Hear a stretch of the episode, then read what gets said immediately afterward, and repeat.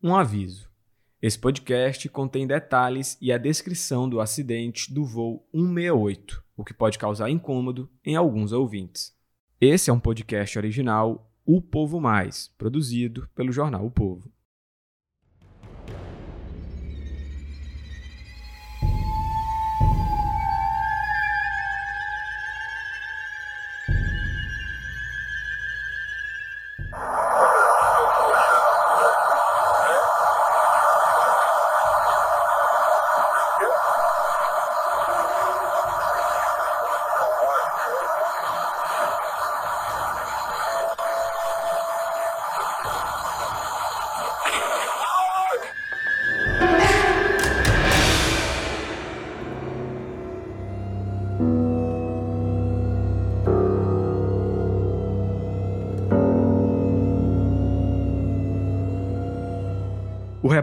Luta contra o esquecimento, transforma em palavra o que era silêncio, faz memória. Aqui é o campo de futebol de Pacatuba, da cidade de Pacatuba, onde a equipe de salvamento, tanto dos bombeiros como da Força Aérea Brasileira, faz a sua, o seu apoio para poder chegar lá no Pico da Serra, onde houve o desastre com o avião da VASP. Helicópteros saem daqui e vão até o Pico da Serra, do outro lado, numa região de difícil acesso, como a nossa primeira equipe já nos mostrou.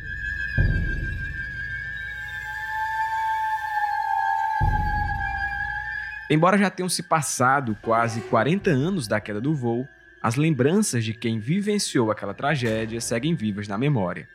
O impacto da notícia chacoalhou todo o estado, que viveu dias de luto e dor. E o Ceará todo está de luto.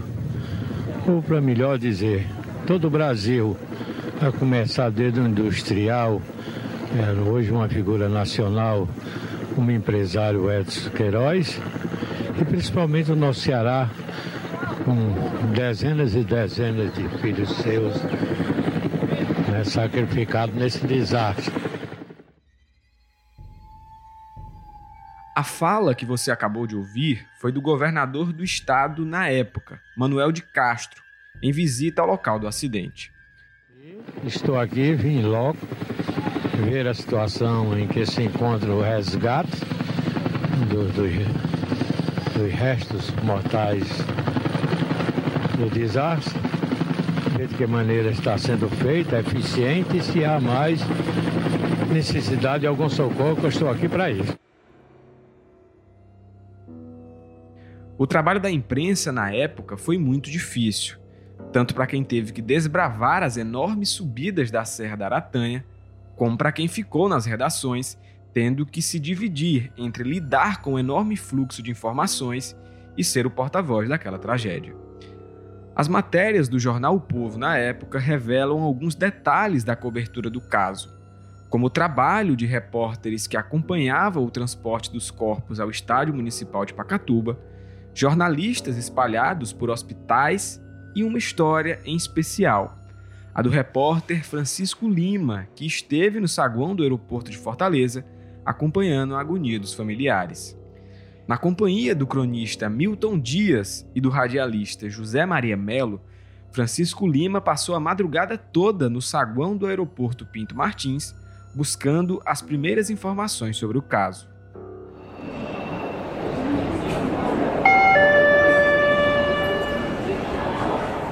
Atenção passageiros do voo 1429 com destino a Brasília.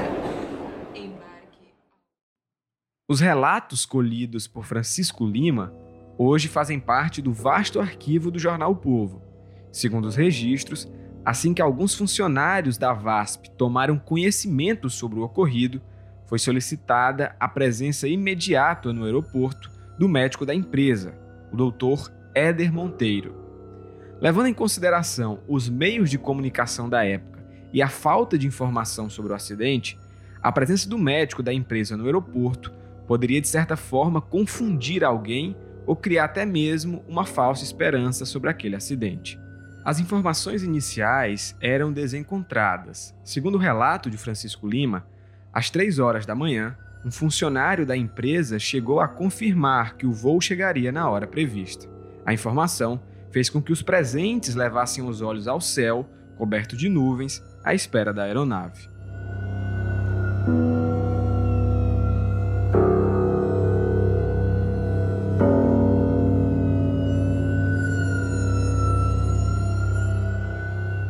O tempo foi passando e nada do avião. Seguindo o faro de um bom repórter, Francisco Lima buscou o médico Éder Monteiro. Diante da tensão que cercava o saguão naquele início de manhã, ele foi informado que ao menos 35 pessoas receberam atendimento médico no posto de atendimento do aeroporto. Todas elas eram parentes ou amigos dos passageiros do voo 168. Na maioria dos casos, foi constatado choque emocional devido à incerteza sobre o acidente. Um trecho da reportagem da época narra a apreensão. Abre aspas. Em dado momento, uma informação. O avião nem teria saído do Rio de Janeiro por causa do mau tempo. O repórter não se conteve e telefonou para os familiares da passageira Raimunda Ferraz, no Rio de Janeiro, recebendo a informação segura de que o voo começara às 11h40 da noite. Em outra ligação, ficou sabendo que em São Paulo já se deram conta do extravio do voo da VASP. Portanto, as informações iniciais divulgadas pela empresa no saguão serviam apenas para tranquilizar os parentes. Fecha aspas. A aflição seguia. Quando o relógio marcava 4h35 da manhã, um movimento diferente chamou a atenção de Francisco Lima. Um carro parava na frente do aeroporto, próximo à porta de entrada do saguão. Rapidamente, o repórter se dirigiu ao local, onde um dos ocupantes do veículo conversava com funcionários da VASP. Com o ouvido atento, Francisco conseguiu captar a palavra Pacatuba. Dali em diante, o assunto entre Francisco e os companheiros de profissão no local era um só: a possível queda do voo na Serra de Pacatuba. Percebendo a agitação dos repórteres, os familiares tentavam entender o que estava acontecendo. Indagado por diversas pessoas, Francisco teve que responder, aspas, a única coisa que eu posso dizer é que a VASP já sabe de tudo. Fecha aspas.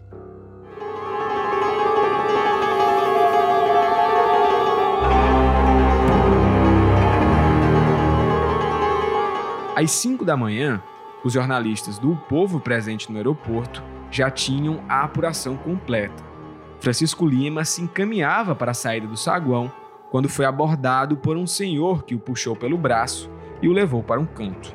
Aflito, o homem indagou. Abre aspas. Me tire dessa angústia. Eu estou preparado. Fecha aspas. Diante da firmeza do interlocutor, o repórter garantiu. Abre aspas o avião caiu na Serra da Pacatuba. Fecha aspas.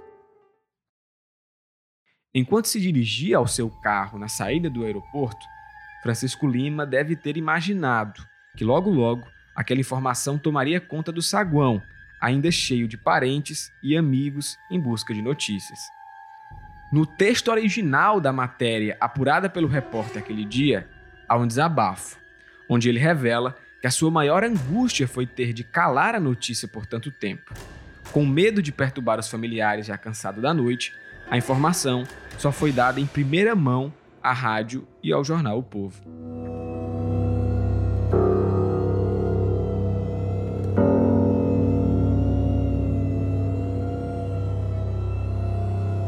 Para entender ainda mais o trabalho da imprensa no dia do acidente, o podcast Voo 68 recebe a jornalista Márcia Gurgel. A Márcia foi chefe de redação do O Povo na época do acontecimento. Para entender ainda mais o trabalho da imprensa no dia do acidente, o podcast Voo 68 recebe a jornalista Márcia Gurgel. A Márcia foi chefe de redação do Povo na época do acontecimento. Márcia, seja muito bem-vinda. É um prazer conversar com você, tá? E eu queria começar o nosso bate-papo falando um pouco sobre a sua trajetória no jornalismo, quando você iniciou, como foi a sua passagem pelo povo, para a gente contextualizar e tentar entender também a carreira de um repórter, de um chefe de redação, Uhum. de um jornalista. Certo, obrigada. Eu entrei aqui no Povo, eu me formei em dezembro de 73, na UFC, com 21 anos. Aí viajei pelo projeto Rondon no dia 15 de fevereiro. Rondon terminou dia 14, dia 15 eu me apresentei aqui para o Jornal Povo. Eu já tinha, um, tinha dois convites para vir para o Jornal Povo. E aí eu comecei a trabalhar no dia seguinte, 15 de fevereiro. Dia 1 de março de 74, seu Costa citou minha carteira. E dois anos depois eu já era era para ser a chefe de reportagem. Eu não queria assumir, assumi subchefia. Logo a seguir fui chefe, assim, muito cedo no jornal, né? E eu fiz também faculdade de letras na UFC, no ano seguinte me formei. Então eu tinha mais alguma facilidade de trabalhar, porque eu tinha duas faculdades. Então uma me dava muito, assim, é, é, muita confiança para escrever mais ou menos bem. Eu falava inglês na época, eu terminei inglês, português. Ou eu falo nada, mas falo português. Então, e fui professora, tudo. Então, eu trabalhei no Jornal Povo. E por várias vezes eu fui chefe do de redação, eh, editora de cidade. Eu sempre entregava o cargo, porque na, na minha mente o jornalista tem que ser repórter. Então, eu enjoava a chefia e pedia para voltar a ser repórter, porque eu, sentia saudade de ir para a rua fazer reportagem. Então, aconteceu que, por exemplo, quando o Papa veio, acho que em 1980, eu não era chefe de reportagem, mas a convite do editor-geral, que era o JC Alencar Aripe, ex-diretor da faculdade, ele me carregou da cobertura do Papa João Paulo II. Então, não tinha pauta. Um mês antes, eu fazia tudo, tudo. A gente terminou uma página por dia só sobre os eventos ligados à presença do Papa. Quem estava fazendo a hoxa, quantas hoxas, quem estava fazendo tudo. Aí, quer dizer, eu, quando chegou no dia da cobertura, eu comandei a redação inteirinha, inteirinha, inteirinha, com fotógrafos contratados, é, com Chico Albuquerque fa- e com o Leocate fazendo a panorâmica. Então, já foi assim, um trabalho de muito peso, esse do dia que o Papa João Paulo II veio a Fortaleza. Aliás, dias, né? Ele dormiu aqui. Aí, quando chegou... Aí, depois eu voltei a ser chefe. Então, aí voltei a ser chefe e fiquei no jornal. Eu passei, acho que 14 anos e meio na editoria de cidades. Aí, cansei, pedi para mudar. Então, eu passei um tempo na editoria do Vida e Arte, fui crítica literária, eh, fui para como repórter especial de política, fiquei na editoria, depois fui chamado para ser da editoria de economia. Eu passei por quase tudo. Fui da editoria de Brasil e eu acho que eu fui a primeira repórter especial de Jornal Povo. Fiquei um bom tempo como repórter especial, acho que umas três vezes. Nesse terceiro episódio, a gente narra é, o dia a dia do repórter Francisco Lima, que ele teve no aeroporto. A gente narra Uhum. um pouco da agonia do trabalho dele lá e traz as lembranças do acontecimento. E aí, pra gente entrar logo no assunto, eu queria saber de ti quais as tuas lembranças, como é que você recebeu aquela notícia. Pronto. Foi exatamente o Chico Lima, que estava no aeroporto esperando umas pessoas, quem me ligou. Ele me chamava muito baixinho. Baixinha, eu estou aqui no Pinto Martins e está um zum, zum, zum de que aconteceu um desastre com um avião. Eu digo, Chico Lima, pelo amor de Deus. Eu estava dormindo, acho que era cinco e meia, não era, não era nem seis horas. Aí eu disse, mas faz assim, fica aí, procura ver o que tem de verdade, apura o que for possível, que eu já vou tomar banho e vou para o jornal. E foi. Seis e meia, acho que eu já estava aqui. E aqui eu comecei a ligar para os repórteres. A redação era enorme, era muito maior do que quando eu saí. Aí lá mesmo do aeroporto, o Chico Lima disse: Olha, tem aqui uma história de que o Edson Queiroz estava no voo. Eu disse: Não acredito, Chico. Vai atrás. E ele mesmo foi quem confirmou, antes da lista oficial, ele ligou para um colega jornalista do Sistema Verdes Mares. Se não me engano, foi o Wilson Pinto, mas não tenho muita certeza. E lá, o repórter que também era meu amigo, confirmou que o Edson Queiroz estava sendo aguardado. Que, aliás, o Edson Queiroz não vinha nesse voo, né? Ele vinha no outro voo, como ele tinha um compromisso de manhã, ele vinha num voo da Varg. Ele trocou. De última hora, ele trocou para poder chegar mais cedo aqui e ir para essa reunião.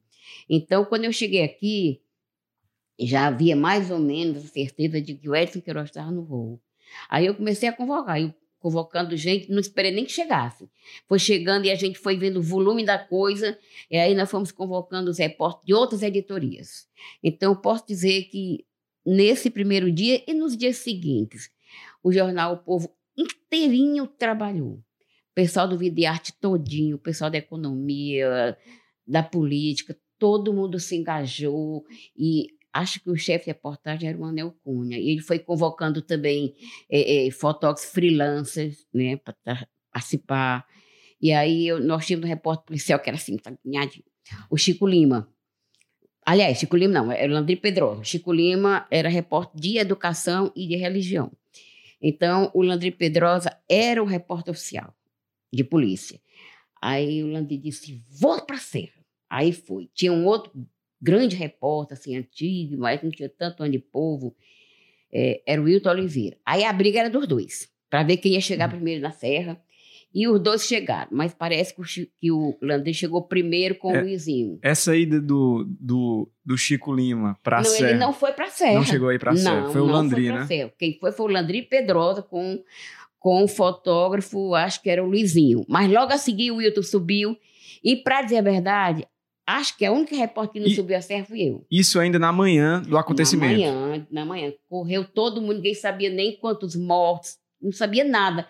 Só sabia que tinha tido um desastre que era grande. Então, aí os repórteres começaram a subir a serra e não podiam subir de helicóptero de nada, que a FAB não permitiu. Era tudo, ó, duas horas de caminhada para subir a serra. Era íngreme, era assim, foi muito cansativo para eles, mas eles estavam aquele pique tão grande que todos subiram. A única repórter, que é um caso assim, que, que eu nunca me esqueci, a colega da, do Vida e Arte, a Joana Borges, a Joaninha.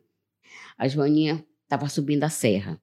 Na metade do caminho, ela soube que um grande amigo dela estava entre os mortos, que era o Zé Carlos Matos, que era de teatro, eu acho que ele era até presidente da Confederação Isso. Inclusive, a história dele é retratada é. no filme é, foi né? lançado sobre pois o caso. Pois ela, na metade da subida, ela soube da morte dele. Ela não aguentou, ela caiu no choro, desesperada. Chegou na redação, ela chorava desesperadamente.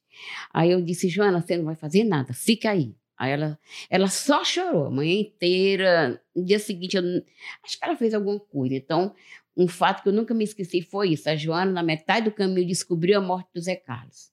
E ela era muito amiga dele, então ela ficou desesperada e não subiu. Como foi colocar esse jornal no ar? Porque o que você relata é que foi uma cobertura conjunta de diversas editorias, foi, muitos foi. repórteres tiveram que subir a serra, e quem ficou aqui teve que, fazer, teve que ter o trabalho de colocar o jornal no ar e ser a ponte, né? É. Ser a, o porta-voz das informações para o é, público. E ficar ligando, né, e de carro atrás de muita gente, tudo. Então, é, teve assim de manhã logo.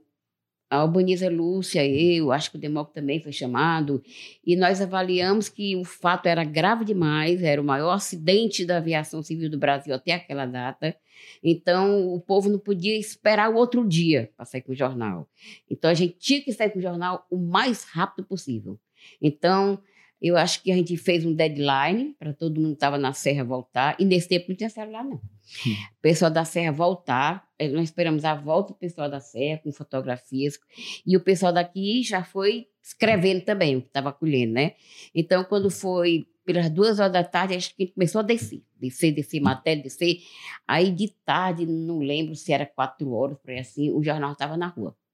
E isso não foi no primeiro dia, foram vários dias. Eu acho que a semana inteira, nos, nesses anos que eu tive de Jornal Povo, que eu trabalhei aqui 31 anos, foi a primeira vez que eu vi o jornal sair com duas edições, todo santo dia.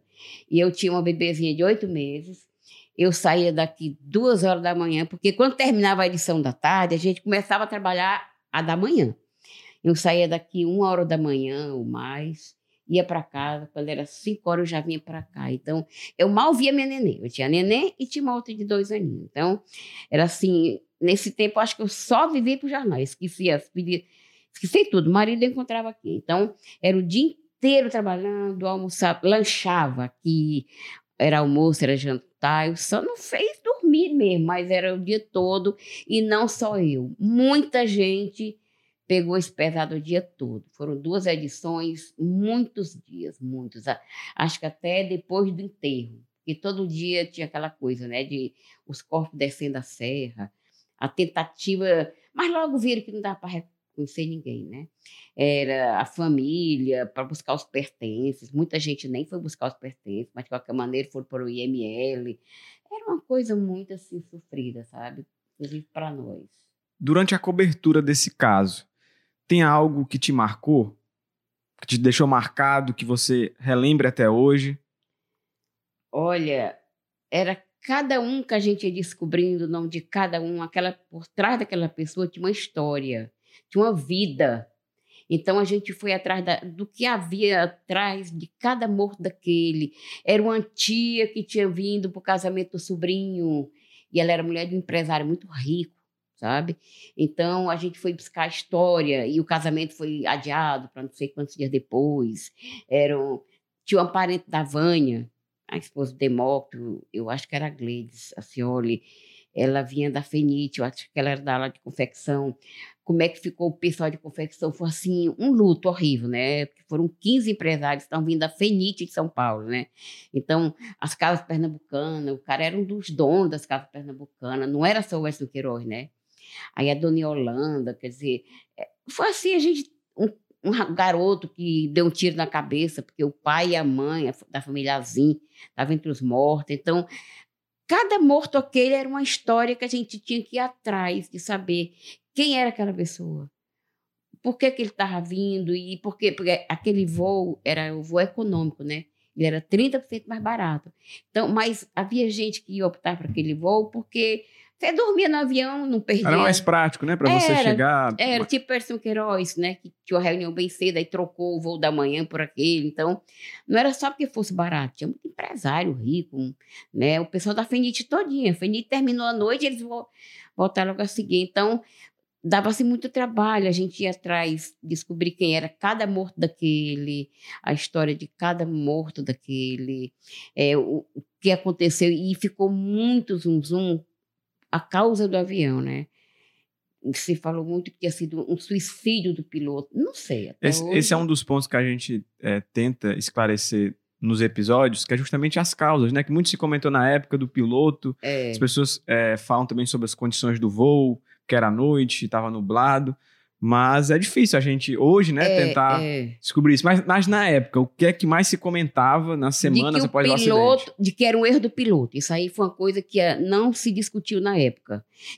Que escuridão tinha por cada hora, era madrugada e não era o primeiro voo que aparecia de madrugada, aquele voo da madrugada já existia há algum tempo, não era o primeiro voo que se fazia, era um piloto experiente, aí começou a dizer assim, ele estava cheio de problema familiar, estava se separando. Estava com dívida, estava isso. Então, começa, aí os outros pilotos começaram a dizer que ele estava com a sobrecarga de trabalho, né? Aí veio a história. Inclusive, um dos comissários, um dos engenheiros de bordo era um cearense, né? De Morada Nova. E o, o copiloto aí pergunta assim: por que o copiloto não tomou o comando do avião? Sabe por quê? Ele avisou três vezes o piloto. Que Sim, tinha um isso tem no áudio da caixa preta, né? Ele avisou três vezes. Ele poderia ter tomado o comando, poderia, mas por que ele não fez?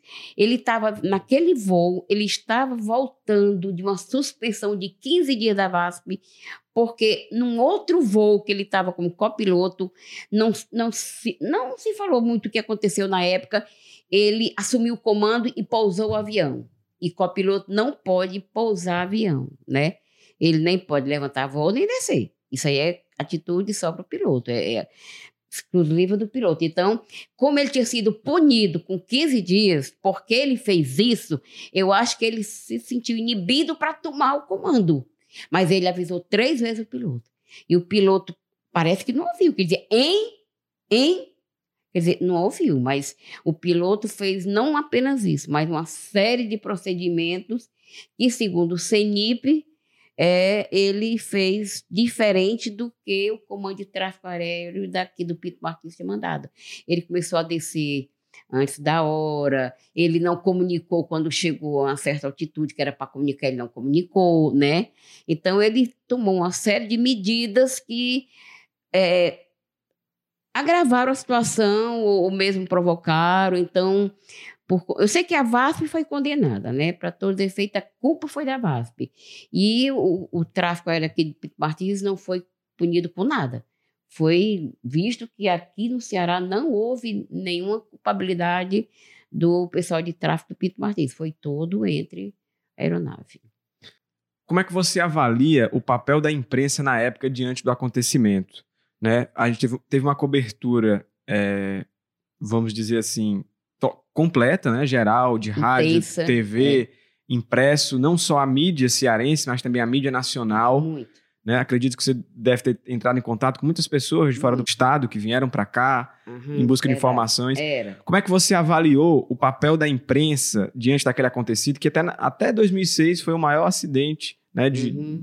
de, de avião aqui no Brasil? eu acho que a imprensa não foi sensacionalista. Eu acho que ela foi assim muito é, é, muito positiva na época, porque a gente, não só o Jornal Povo, como os outros, e enviam muitos correspondentes, inclusive para a sede do jornal, né? Para ver todo o movimento e para poder pegar também as informações. Sempre aconteceu. De correspondente, de correspondente querer se juntar com a redação e pegar rebarba. Então, tinha correspondente aqui dentro, a Globo mandou equipe, e muitos procuravam também a gente no jornal e a gente não se negava. Então, eu acho que não houve sensacionalismo, houve um esforço de cobertura muito grande, e eu lhe garanto, tudo que a gente fez foi assim, respeitando a dor das famílias, respeitando os mortos. Então, a gente queria informar, queria informar, esclarecer. Ninguém, eu acho, pelo menos eu não, não me lembro de ninguém ter, ter aproveitado de, aquele acidente para se promover, para. Não houve sensacionalismo. Eu acho que a imprensa foi muito correta na época, sabe? O jornalismo naquela época era feito bem diferente do que é hoje, Uhum. principalmente nesses tempos de home office, onde está todo mundo trabalhando de casa, né? Não existia gente- isso. diversas ferramentas aí, WhatsApp, Trello, muita coisa facilita o dia a dia do jornalista, Aham. né? Você falou também que é, teve muitos repórteres que foram para a Serra, e aí eu queria entender como era feito o jornalismo na época, como era que vocês se comunicavam com os repórteres que iam até Pacatuba. Não se comunicavam, porque não tinha celular. Na- e se tivesse, acho que nem pegava na serra, né? Então eles subiam. Aí, quando chegava lá em Pacatu, que descia, acredito que eles pegavam algum telefone fixo de delegacia e ligavam para mim e diziam como é que estavam as coisas, entendeu? De um telefone fixo, porque não, não tinha celular na época, nenhum repórter tinha celular, o jornal O Povo tinha só os seus telefones fixos, então a comunicação era essencialmente assim, chegando em Pacatuba, entrava em contato comigo. Aí o que é que faz? Fica aí mais tempo. Fulano fica, fulano sai, porque uns é, já no primeiro dia, no final do dia, começaram a içar os corpos, né? A gente tinha essa foto da, dos corpos içados. Então, ficava uma turma para pegar isso, outra, turma já vinha para escrever. Então, a comunicação era muito difícil. A maioria era só quando voltava mesmo. para colocar um jornal impresso na época, né? Como era, como era, como era feito, né? Muita gente não, não, não sabe como era feito o jornal impresso na época e o que é que mudou para a edição daquele dia, para a edição daqueles dias, né? Após o acontecimento. Não, assim, o repórter chegava, recebia a pauta, isso no dia a dia. Recebia a pauta, ia para a rua, o jornal tinha poucos carros, poucos fotógrafos, mas tinha muito mais repórter do que carro e fotógrafo. A gente compatibilizava saída, saía ali, tinha problema. E uma parte ficava na redação para pegar notícia por telefone. Né? Tinha um repórter telefone que era muito útil. Então tinha isso aí. Agora, na cobertura, é, ficou uma equipe para pegar informações por telefone, mas a grande maioria foi para a rua. Foi para rua. Eu tenho a impressão que a gente alugou carro na época, sabe? Eu acho que teve que alugar carro, porque os carros de jornal subiam a serra. Mas para ir para cá, para a rua, era, o sistema era táxi. Era, eu acho que o Benz era o chefe dos, dos motoristas aqui. Alugava carro e, e foi assim, um sistema de alugando carro e táxi, né? Se virando, se virando. Mas eu ainda peguei o jornal o quê? Quando eu saí daqui, eu já tinha celular, era mais fácil, mas eu estranhava já na minha, na, perto de sair, que eu dizia assim, meu Deus, tá muito mais fácil fazer jornal agora, eu achava mais fácil, porque a matéria, depois chegou um tempo no jornal que a matériazinha era uma lauda estourando duas. Chegou aqui um editor de fora dizia assim, uma lauda e meia, se for importante. Se não for uma lauda, não sei o que, duas. Oxi, eu fazia matéria de dez laudas. Não tinha limite. A gente não tinha limite para escrever. A diagramação, não se chamava página de diagramação. Depois de pronta a matéria, que ia ver o tamanho que cabia. Não, ninguém tinha, não dizia faça matéria de duas laudas, de uma lauda, três laudas, repórter, mas de verdade. E eu, modéstia, a parte era muito rápida, sempre fui, né? Então, quando eu saía, eu saía com cinco pautas. Depois eu disse, vixe, não vejo nenhum repórter aqui com cinco pautas para a rua. Eu saía com cinco pautas. Então, essa agilidade eu sempre tive. Eu fui muito, eu acho que desde criança, eu era muito elétrica e conseguia fazer assim mais de uma coisa ao mesmo tempo, de pensar em mais de uma coisa ao mesmo tempo, né? Então, acho que eu fui uma boa jornalista. Eu tinha muito prêmio de reportagem. Quando eu saí daqui, eu tinha 28 prêmios. E nos últimos anos, eu resolvi que eu não ia mais concorrer a prêmio nenhum. Aí, nos últimos anos, não concorria mais nenhum prêmio de reportagem. Hoje o Demis já me passou a muito, mas na época eu era repórter. Ganhei até um prêmio da CI chamado Prêmio dos Prêmios, porque eu era repórter mais premiado do Ceará na época. Então, eu acho que fazer jornal antigamente, eu acho que era mais difícil que agora. Eu acho que o jornalista agora tem muita facilidade. Não é só de estar em casa, não, mesmo que está na redação. Primeiro que ele escreve menos a importância de apurar e de ser verdadeiro sempre existiu. Sempre. Você não podia chutar, não podia inventar, porque depois sobrar era para você mesmo. Editor não segurava as pontas de repórter, não. Então, eu acho que essa, essa história aí de, de ah, que tem que checar sempre existiu. Agora, que o acontecimento da VASP foi um dos maiores da minha vida, foi, como a presença do Papa no Ceará, depois a queda das Torres Gêmeas, que quando aconteceu, é, o meu marido era o editor de Brasil Inter, aí ele já me chamava imediatamente, ele me convocava para trabalhar. Então, todo, toda a grande cobertura durante esses 31 anos eu participei. Você, como chefe de redação na época do acidente, né? Teve que demandar diversos repórteres, trabalhar com diversas, diversas pessoas. Como é que você viu ali, é, não, não, vou dizer o trabalho, mas é, o, posso colocar assim, o estado mental das pessoas que trabalharam naquele caso, como é que se impactou nelas, como é que você percebeu é, como essas pessoas se comportavam, o que é que você lembra assim do trabalho dos repórteres? Olha, todo mundo muito emocionado. A Joana, essa nem se conta, né? Caiu logo no pranto. Era, acho que o Nonato Albuquerque, escreve muito bem o Nonato, trabalhava aqui na época. Todos deram o máximo. E eu destaco aqui o Landry Pedrosa e o Oliveira, porque eles eram muito. O Landry era essencialmente repórter policial. Foi até morrer. Repórter policial do Jornal Povo. Então, ele era essencialmente um repórter e ele disse que, que não se acanhava de pegar assim um parente do morto e botar ali sentado e conversar e de ver pedaço de gente. Eu não vi pedaço de ninguém. Graças a Deus fui poupada. Mas o Landry era desse que não, não se encabulava, não tinha. Ele nunca teve isso, aquela coisa, aquele acanhamento, nem se sentir mal, porque está vendo cenas assim terríveis. Do mesmo jeito, eu destaco aqui o Wilton Oliveira, que era outro assim muito corajoso. E os dois brigavam para ver quem chegava primeiro na serra. E outra coisa, havia uma, uma briguinha áspera entre eles para achar o Edson Queiroz. Todo mundo queria achar o Edson Queiroz. Todo mundo queria achar. Ninguém achou. Ele não foi reconhecido. Mas todo mundo dizia: acharam o braço, acharam a mão, acharam o Então, eles também, todo dia chegavam dizendo que acharam o Edson Queiroz. Aí até que um dia disseram: acharam o dedo da fulaninha porque foi reconhecido pelo anel. Parece que só essa pessoa, na época, foi reconhecida pelo anel. Então, os meninos, esses dois, tinham uma coisa nele que eu disse: meu Deus do céu, isso eu não teria. De ver as pessoas, que as pessoas chegaram a ser fundidas, né? Pela fuselagem, pessoas, roupas e a fuselagem do avião, porque houve uma explosão, um incêndio, né? Então, diz que os corpos chegaram a ser fundidos com a fuselagem. Então, o Landry e o Wilton não se incomodavam de ver isso, não. Eles eram muito corajosos. Mas os outros subiam e chegavam abalados, tinha gente que chorava, tinha muita gente nervosa, mas o senso profissional era muito grande. Então, por mais que chegassem abalados com o que tinham visto, eles sentavam e escreviam. E por mais que eu me sentisse, porque aquelas fotos vinham todas para minha mão para escolher. E a Onisa me ajudava. Então, aí vinha 200 fotos aqui na mão para escolher, né? Aí, lógico que a gente não botava foto que chocasse. Tipo, tá aqui a mão, é um pedaço de um braço é numa árvore, que muita gente foi encontrada em árvore, né? Isso não ia. Você botava a fuselagem do avião, né?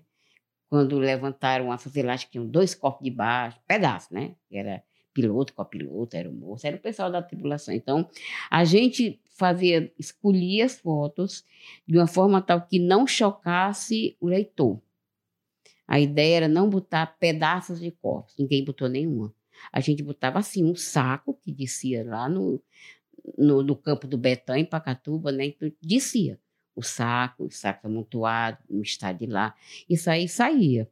Foto das pessoas vivas, porque todo mundo foi atrás de foto dos mortos. Aí a gente publicou depois as fotos, com o nome tudo. Então, a gente tinha esse respeito aos mortos. E os repórteres, por mais que estivessem assim emocionados, eram muito profissionais de sentar e escrever, todos eles. É, eu cheguei a conhecer o Landry, né? Eu sou Sim, muito né? jovem, na época ainda da faculdade. Eu fui Foi. aluno da Ana Márcia Diógenes, que Aham. inclusive foi daqui do Povo também. Sei. E uma das aulas, ela trouxe a gente para conhecer a redação do Povo e por um acaso o Landry também estava visitando. e a gente acabou conhecendo ele. Não era É, agitadinho? bastante agitado. É. Foi, mas ele foi muito importante naquela cobertura, viu, Landry? Ele, eu destaquei ele e o Hilton Oliveira, assim como os... Eles subiam todo santo dia. Subiam de manhã e de tarde. Eram duas horas para subir e duas horas para voltar. Chegava aqui, escrevia que não é de tarde. Top de novo, topa. Não sei, é porque os dois eram magrinhos, aí subiam, né? Mas eu acho que a redação inteira foi muito boa. Márcia, a gente está se encaminhando para o fim desse episódio. É, o ouvinte que nos acompanhou até aqui, ele pôde acompanhar o relato do Francisco Lima naquele dia do acidente, a passagem dele pelo aeroporto. Então, assim, a gente meio que conheceu ele um pouco nas palavras dele. Uhum. Mas você que conviveu com ele, queria que você falasse para os nossos ouvintes quem era o Francisco Lima, como era a forma que ele trabalhava, o que é que você recorda dele. Muito, muito, muito. Era assim um dos maiores amigos que eu tinha de Jornal Povo, o Chico Lima. Ele me dava carona logo quando eu comecei a trabalhar, que ainda era solteiro, eu tinha carro, ele passava todo dia me pegava de carro, pegava a mim e o fotógrafo. Então, ele tinha uma coisa muito interessante. O Chico Lima era separado da mulher dele, nesse tempo estava ainda eh, na história do divórcio. Ele mesmo separado, tinha quatro filhos da primeira esposa. Ele já tinha uma segunda companheira, que tinha tido um filho dele, e ele defendia o quê? Ele era contra terminantemente o divórcio, uma coisa que iria beneficiá-lo, por quê? Porque ele era muito católico, era muito amigo de Dom Luiz Lochard, era o maior amigo que Dom Luiz teve de, de jornalista no Ceará foi o Chico Lima. E o Chico Lima, inclusive, chegou a me confessar o seguinte: olha, Dom Luiz me deu uma punição, é, porque eu vivo com a Rita. Ela morreu depois de parto, a esposa dele, foi muito triste. Aí ele disse assim: Dom Luiz me deu uma punição. Eu assisto missa, mas não posso comungar, porque, porque eu vivo em pecado, porque eu não posso casar na igreja de novo. Mas a Rita comunga, porque ela não tem noção do pecado dela. Ela nunca tinha sido casada, ele tinha sido. Então, ele escrevia artigos e mais artigos condenando o divórcio. Ele dizia que o casamento era indissolúvel. Ele tentou muito anular o casamento dele. Então, e ele era especialista em educação. Ele tinha sido, ele era funcionário do MEC e passou muitos anos em Brasília. Lá ele se separou e veio embora e a mulher ficou lá. Então, uma pessoa muito religiosa, muito amigo Chico Lima, trabalhou muitos anos no Jornal Povo. Depois ele saiu, foi para a TV, TV Ceará. Ele foi diretor da TV Ceará, Chico Lima. Mas ele nunca deixou de, de ele nunca se afastou de vez, mesmo que já quando não era mais repórter aqui, ele vinha muito aqui, era muito amigo, fazia assim um artigo. Ele era assim uma pessoa muito querida e terminou morrendo do coração quando estava fazendo uma caminhada perto da casa dele para a banda de Vitor Feitosa. Então, era uma pessoa assim da minha amizade particular, tanto que ele ligou para mim cinco e meia da manhã, pra, estava no aeroporto quando ele soube da notícia, né? Porque a, os nomes só foram anunciados por volta de oito horas, mas desde três horas a VASP começou a anunciar que o avião estava fora de rota. E o Chico Lima já vendo zoom, zoom, zoom no aeroporto, correu baixinho e contou. Então, o Chico Lima, para mim, é uma pessoa que eu não vou esquecer nunca. Uma pessoa maravilhosa. Quero, eu digo que quero bem a ele, porque onde ele estiver, ele está bem. Ele é uma pessoa muito boa. Para a gente encerrar, passado 40 anos daquela cobertura, né? Como é que você define aquele processo, todo o trabalho daquela cobertura? Como é que você pode definir? Eu acho que foi assim uma coisa que não sei dizer hoje, porque nem sei direito como está a redação de jornal, faz muito tempo que eu saí. Mas naquele tempo foi assim um esforço de cobertura como nunca tinha acontecido. Eu tinha oito anos de Jornal o Povo, naquela época. Na, até aqueles oito anos, a gente tinha tido a cobertura do Papa, que veio antes. E foi uma cobertura grande. Mas foi uma coisa prazerosa, todo mundo com, brigando para ver o Papa aqui em frente, eu vi o Papa morto. Então foi uma coisa assim de muito prazer, de muita alegria a cobertura do Papa. E essa não. Havia só o senso de responsabilidade de que a gente tinha que fazer um bom trabalho e um trabalho de respeito. Então, nós tínhamos que ser respeitosos para com os mortos e com os parentes dos mortos e para com os leitores, né? Então, o jornal vendeu, vendeu muito naquela época quatro da tarde já estava o pessoal gritando com os jornais na rua, né? Então a gente foi um esforço muito grande e eu acho que o Jornal Povo provou que era de fato o maior jornal da época. O Diário Nordeste foi abalado porque o dono tinha morrido. E era um jornal muito novo, o Diário Nordeste. Praticamente recém-fundado, né? Eu acho assim que a cobertura do jornal foi, acima de tudo, respeitosa para com as pessoas que sofreram aquele desastre e com os leitores, né, em geral. Então, eu acho que o Jornal o Povo provou que era muito grande. Tá? Márcia, agradeço a sua disponibilidade, a sua participação. Muito obrigado. Foi um prazer te ouvir, conhecer suas histórias, conhecer um pouco da sua experiência aqui no jornal. Muito obrigado. De nada, às ordens. tá, tchau.